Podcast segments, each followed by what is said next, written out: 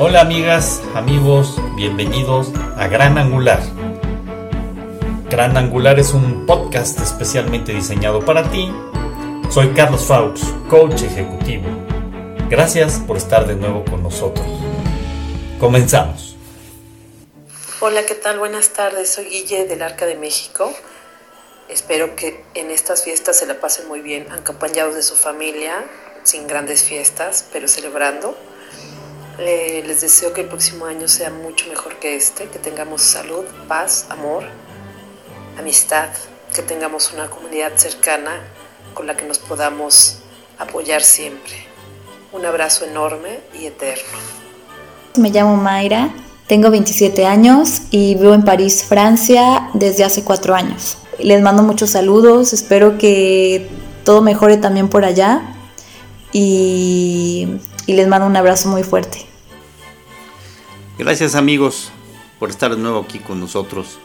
Sigo con los agradecimientos. Gracias Guille por haber participado también con tu experiencia en el arca, con los muchachos discapacitados. También agradecerle a, a Mayra de París, Francia, que también nos acompañó y nos platicó acerca de su experiencia. Y hablando de experiencias, eh, quiero agradecer especialmente a Rodrigo Castro de Miami, Florida, quien nos participó su experiencia con el coronavirus, cómo la vivió solo, eh, sin familiares y sin nadie, y tuvo que enfrentar unas semanas muy complicadas y muy difíciles. Pues poco se sabía, digamos, de ese proceso, eran pocos casos cuando eh, lo vivió él allá en Miami y bueno, fue una experiencia muy interesante, muy rica, porque nos ayuda también a comprender esos momentos que se están viviendo cuando pasa uno con el coronavirus. Así es que gracias también a Rodrigo por haber participado. Te voy a poner algunos fragmentos de ese momento para recordarlo y también para tenerlo grabado por en caso de una necesidad, saber qué hacer, cómo actuar. Así es que adelante Rodrigo, gracias de nuevo, todo tuyo. ¿Qué tal Carlos? Muchísimas gracias por la invitación el día de hoy aquí a tu programa Gran Angular. Muchísimos saludos a todos aquellos que nos escuchan el día de hoy. Les quiero compartir un poco eh, mi experiencia. Yo di positivo por coronavirus a principios del mes de julio. Les quiero dar un par de consejos en caso de que se, vean en, la misma situación que yo me vi a principios de julio. Y bueno, eh, una, reflexión al final para concluir un par de consejos que quería darles en el caso de que ustedes se lleguen a ver en esta situación en la que yo me encontré, que sean contagiados o infectados por coronavirus. Eh, bueno, primero que nada, compren un oxímetro.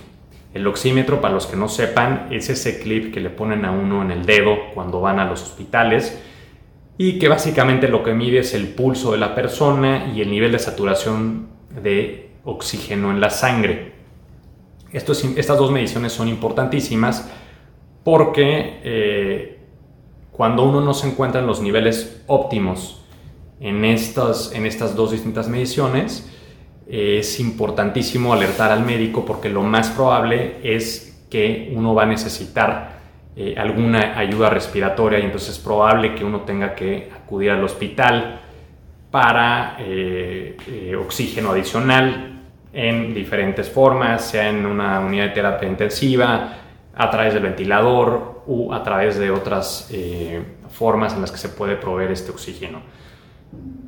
Igualmente, tomen registro de todas estas mediciones diariamente y además también tómense la temperatura todos los días. Traten de hacer esto por lo menos entre 3 y 5 veces al día Pueden hacerlo cuando se despierten por la mañana, al mediodía y antes de dormir por la noche. Yo trataba de hacerlo también en la tarde y a media mañana y tomen nota de estos resultados, estos registros. Esto va a ser importante porque si ustedes llegan a terminar en el hospital va a ser muy importante que el médico que los atienda conozca esta historia y sepa a partir de cuándo fue que los niveles dejaron de ser óptimos y la temperatura del cuerpo cómo se mantuvo a lo largo de estos días. Esto lo pueden anotar en su celular, lo pueden anotar en una hoja si quieren, lo que a ustedes les sea más sencillo, pero es información que es muy valiosa y que es muy importante tener. Igualmente no dejen de comer. pónganse alarmas si es necesario, van a perder el apetito, entonces aún sabiendo eso, tienen que obligarse a comer, porque esta es la única fuente de energía que van a estar recibiendo. Como saben, no existe ningún antibiótico para este virus. Lo único que pueden tomar son medicinas para el dolor de cabeza o para tratar de bajar la fiebre, pero realmente no hay nada que le dé energía al cuerpo para poder combatir. Lo mismo con los líquidos.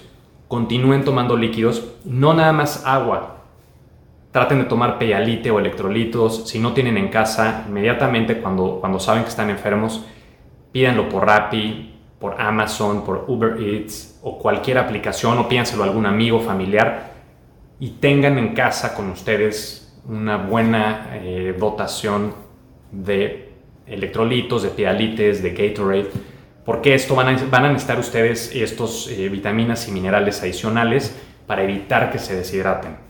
Y esto es importantísimo porque les va a continuar dando energía, que la van a necesitar muchísimo.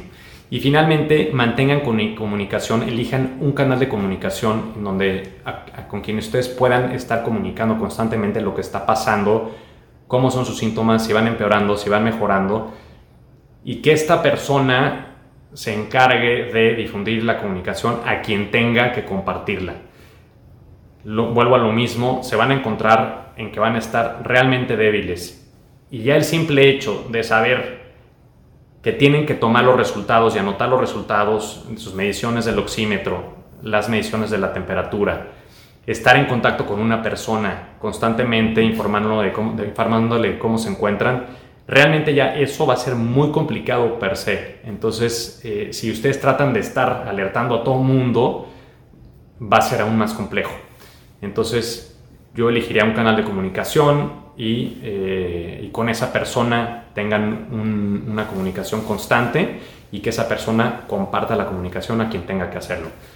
Eh, y bueno, esos son algunos de los tips que a mí me funcionaron, algunos de los consejos que, me, que, creo que vale la pena que, les comparta yo y que creo que funciona. Puede, haber eh, otras cosas que funcionan más. quizá algunas de estas no les funcionen tanto a ustedes, pero bueno, esto es simplemente compartiéndoles mi experiencia, lo que me funcionó y, bueno, si a alguien le funciona, adelante. Y simplemente para concluir, eh, Carlos, quería yo nada más cerrar comentando que, que el virus sí existe. A mí me dio, a mí me atacó, me atacó de forma eh, severa. Afortunadamente no tuve que terminar en el hospital ni en una terapia intensiva, pero vaya, fueron, fueron días realmente complicados, fueron días, difíciles y más que nada porque uno no sabe si uno va a empeorar más al día siguiente, si uno va a amanecer mejor o peor al día siguiente. Y, bueno, esta incertidumbre obviamente a uno le juega muchísimos eh, escenarios y juegos en la cabeza, pero el virus existe. Nos afecta a todos de forma diferente, no importa si uno es eh, un atleta, come bien, duerme bien y es muy sano, si uno no lo es tanto, Eventualmente hay poblaciones de riesgo, hay, gente que es más vulnerable que otros, pero a todos nos puede tocar, atacar de forma diferente y nosotros somos los únicos que realmente podemos contenerlo. Entonces, cuidemos a los demás, cuidémonos nosotros, acatemos las medidas y las restricciones que, que, sabemos que funcionan, utilicemos el tapabocas, lavémonos las manos, mantengamos la distancia y realmente no salgamos a menos de que sea algo indispensable en donde uno tiene que salir. Pero hoy por hoy creo que podemos hacer todo desde casa. Así que bueno, simplemente quería compartir esto con ustedes. Espero les, les, les sirva, espero lo encuentren interesante. Y bueno, Carlos, muchísimas gracias de nuevo por la invitación a, tu programa de Gran Angular. Y a todos, muchísimos, muchísimos saludos y muchísimas gracias. Hasta luego. Gracias Rodrigo por tu experiencia Gracias a todos. Espero eh, pues, tomar en consideración estos consejos de Rodrigo. Quien quiera escuchar completa la grabación de Rodrigo, la pueden escuchar el 11 de agosto. Van a poder escuchar ahí la cápsula. Y ahí viene ya todo el proceso completo que vivió Rodrigo. Quiero reiterarles que Rodrigo vive solo, no tiene familiares allá en Miami, por lo tanto fue algo muy importante pues el poderlo controlar de una manera correcta, ¿no? Y creo que hizo una cosa maravillosa. Gracias por compartir.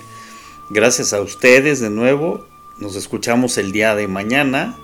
Ya saben, seamos agradecidos, cuídense muchísimo y que les vaya muy bien.